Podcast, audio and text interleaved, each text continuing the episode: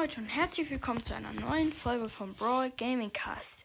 Ähm, ich bin, es ist 21 Uhr bei mir gerade. Ähm, ich bin schon ziemlich müde und mir ist gerade eine Idee gekommen. Naja, ich wollte eh mal wieder aufnehmen. Ich nehme sehr oft auf, aber lade es nie hoch. Das sage ich jetzt, glaube ich, zum 6000. Mal. Das habe ich, glaube ist aber, glaube ich, noch nie in einer Folge gewesen. Äh, ich dachte mir, ich probiere einfach mal was Neues aus. Und zwar, dass ich euch einfach mal ein Buch vorlese. Das Buch heißt, ich lege jetzt mal, ich habe kein Mikro dabei, äh, deshalb könnte es nicht so gut klingen. Jetzt ist draußen ein Krankenwagen, prima. Äh, das Buch heißt Die Jaguar-Göttin von Katja Brandes. Das lese ich gerade selber, aber ich dachte mir, ich lese es euch jetzt auch mal vor. Ich lese euch erstmal hier den Klappentext hinten vor. Es ist nicht leicht, eine Göttin zu sein. Im Dschungelkönigreich Elamon werden Gestaltenwandler wie Gottheiten verehrt. Eine von ihnen ist die junge Jaguarwandlerin Kitana, die mit ihrer Familie ein sorgloses Leben im Tempel führt. Bis zu dem Tag, als eine Intrige als eine Intrige des ersten Priesters Kitanas heile Welt zerstört und sie zwingt, in den undurchdringlichen Urwald zu fliehen und in den Ur un boah, ich kann nicht lesen, in den undurchdringlichen Urwald zu fliehen. Dort sucht sie Hilfe bei einem Clan von Clan von Pantherwandlern, der zu, die Pantherwa Pantherwandlern der zurückgezogen im Dschungel lebt und so war sowohl den Jaguargöttern und boah, ich kann nicht mehr lesen, den Jaguargöttern als auch den Menschen misstrauisch gegenübersteht. Als Gitana einen wilden, unberechenbaren Pantherjungen Echo trifft, ändert sich alles für sie. Das war der Klappentext. Also es wird so aussehen. Ich werde jedes Kapitel, es gibt keine Kapitelzahlen, ich werde euch halt jedes Kapitel vorlesen. In jeder Folge ein Kapitel. Ich hoffe, das werde ich jetzt regelmäßiger machen. Als erstes mal der Prolog. Vor tausend Jahren oder sogar mehr. In einem weit entfernten Land, das heute Yucatan genannt wird. Prolog. Eigentlich jagte er lieber bei Nacht, wenn sein schwarzes Fell ihn tarnte. Dann bemerkten die Kabibras, die Wasserschweine, ihn zu spät und Momente danach spürten sie, spürte er ihr heißes Blut auf der Zunge. Doch diesmal hatte er keine Kapibras gefunden und musste bei Tageslicht weiter umherstreifen. Dabei kam er den Siedlungen der Menschen näher, als er eigentlich wollte, und ihren Pfaden aus festgedampfter Erde, die durch den Wald führten. Noch vorsichtiger als sonst glitt er von einem Schatten zum nächsten, achtete darauf, dass niemand ihn sah. Bevor er umkehrte, bemerkte er etwas Seltsames. Zwei Männer mit einer Säge machten sich an einem Baum zu schaffen, sägten an einem dicken Ast herum, der über dem Pfad reichte. Mir ist gerade was eingefallen, sorry Leute, was auch mit dem Buch an dem Buch mit dem Buch zusammenhängt. Sorry wegen der jetzt ja Unterbrechung. Ähm, an einem Baum zu schaffen, sägten an einem dicken Ast herum, der über dem Pfad, der über den Pfad reichte. Ein dritter Mann hielt Wache, er wirkte nervös. Ich wusste es doch. Was sollte das? Was sollte das? Feuerholz brauchten sie offensichtlich nicht, denn als sie fertig waren, hing der Ast immer Ast noch immer an Ort und Stelle. Geht mich nichts an und interessiert mich auch nicht, dachte er und beschloss, den, am Fluss nach Beute Ausschau zu halten. Vielleicht hatte er dort mehr Glück. Dumpfe Hitze lag über dem Regenwald, die Sonne stand hoch am Himmel und er sehnte sich nach, nach Abkühlung. Zu dieser Zeit sonnten sich die Kaimane am Ufer. Am besten er probierte es mal bei ihnen. Ihre Schnauze war voller vieler Zähne und als Mensch wäre er ihnen lieber aus dem Weg gegangen. Doch als er in seiner Panthergestalt war, konnte er, er sie besiegen. Wenn er schnell genug war, wenn er sie erwischte, bevor sie ihn erwischten. Äh, das. Geht auch weiter, okay? Ich habe nur kurz geschaut, wie lange ich schon aufnehme. Fünf Minuten. Ziemlich lange. Der große Kaiman-Bursche da lag in der richtigen Position. Gleich wurde es ernst. Aber da, zuvor horchte er in sich hinein. Hinein versuchte er zu fe festzustellen, ob das Reptil ein, Reptil ein Waldläufer war, so wie er selbst. Nein, das hat Nein, sagte sein Gespür. Gut. Hunger wühlte in seinem Magen, aber schlimmer war der Ärger. Ärger. Ärger darüber, was sein Bruder gesagt hatte, die Art, wie er das Wort Einzelgänger, Einzelgänger ausgesprochen hatte. Wo lag das Problem? Nie würde er den Clan im Stich lassen. Was machte es aus, wenn er gern allein jagte? Schwarze Jaguarhaare waren schließlich keine. Nee, schwarze Jaguare waren schließlich keine Rudeltiere.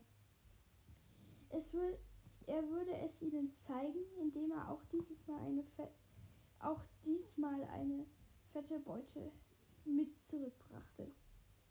Der Ärger machte ihn unvorsichtig und, verpa und verpatzte ihm den Ablauf. Als er sich anschlich und losjagte, hatte die Echse ihn schon bemerkt und drohte ihm mit geöffnetem Maul, weil er, ihn, weil er ihr den Weg zum Wasser abgeschnitten hatte.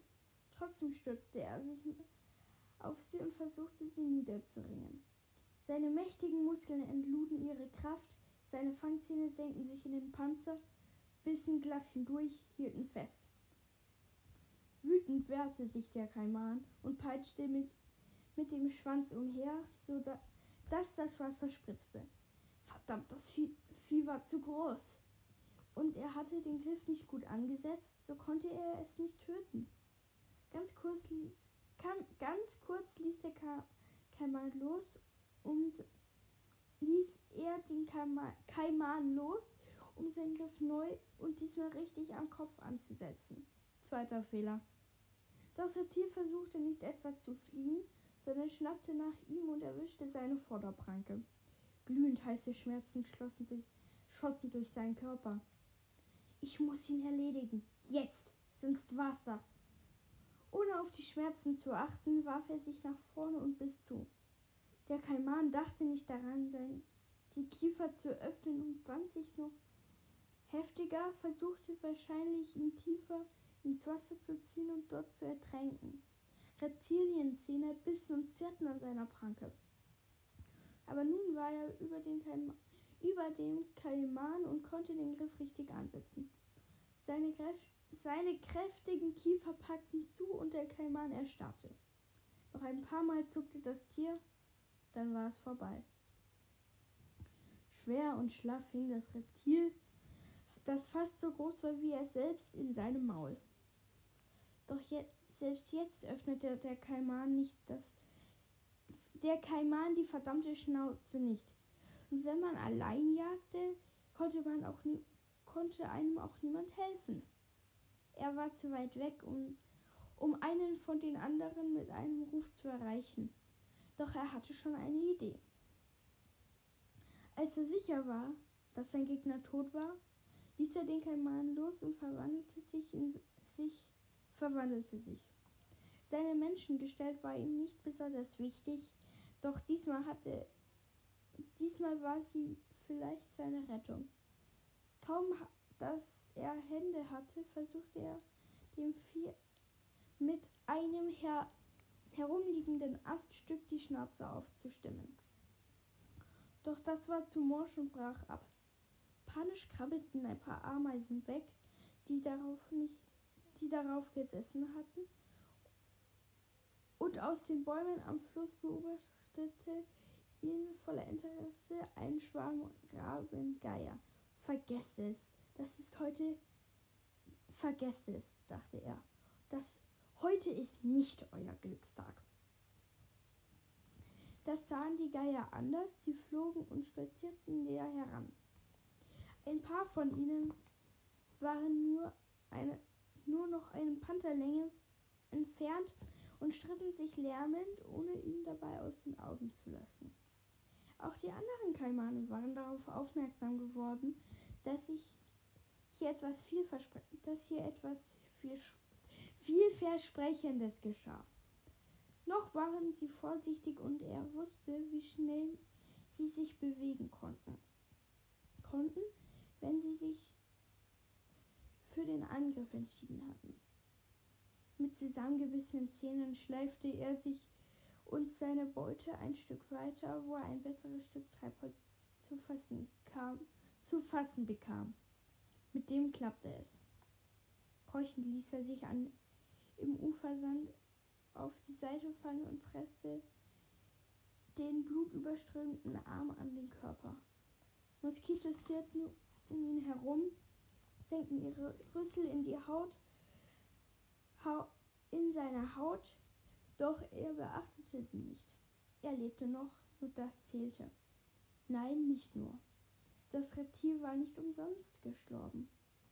Von so viel Fleisch würde sein Clan tagelang leben können und vielleicht würde sich sogar sein Bruder zu einem lobenden Wort herablassen.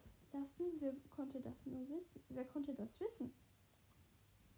Mühsam stand er auf, beugte den Kopf vor den Kaliman und murmelte die traditionelle Formel des Respekts, bedankte sich und bat den Geist des Reptils, ihm zu verzeihen.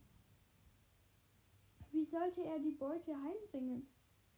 Das würde schwer werden, denn der Blutverlust hatte ihn geschwächt. Um den, Dreis, um den dreisten der wartenden, um dem dreistesten der wartenden Kaimane klarzumachen, was die Sache war, warf er ihm das Aststück auf die Schnauze. Die Geier schrie er an, bis sie auflatterten. Dann suchte er nach etwas, womit er seinen Arm ver verbinden konnte. Schließlich fand er einen Busch mit großen Blättern, von denen er wusste, dass sie ungiftig waren. Nachdem er eine Spinne davon heruntergescheucht hatte, riss er ein paar Blätter ab, verband sich, verband sich den Arm damit und zurrte das Ganze mit ein paar Rankenpflanzen fest. Dann hiefte er sich die Beute auf die Schultern und machte sich auf den Weg zurück ins Lager. Er hatte keine Ahnung, ob er es erreichen oder vorher zusammenbrechen würde. Das war jetzt der Prolog. Oh Mann, 13 Minuten waren das jetzt. Puh, ich hoffe, es hat euch gefallen. Ich werde jetzt wahrscheinlich noch das erste Kapitel aufnehmen in der nächsten Folge. Aber bis dahin, bis ihr die hört, würde ich dann mal sagen, haut rein und ciao, ciao.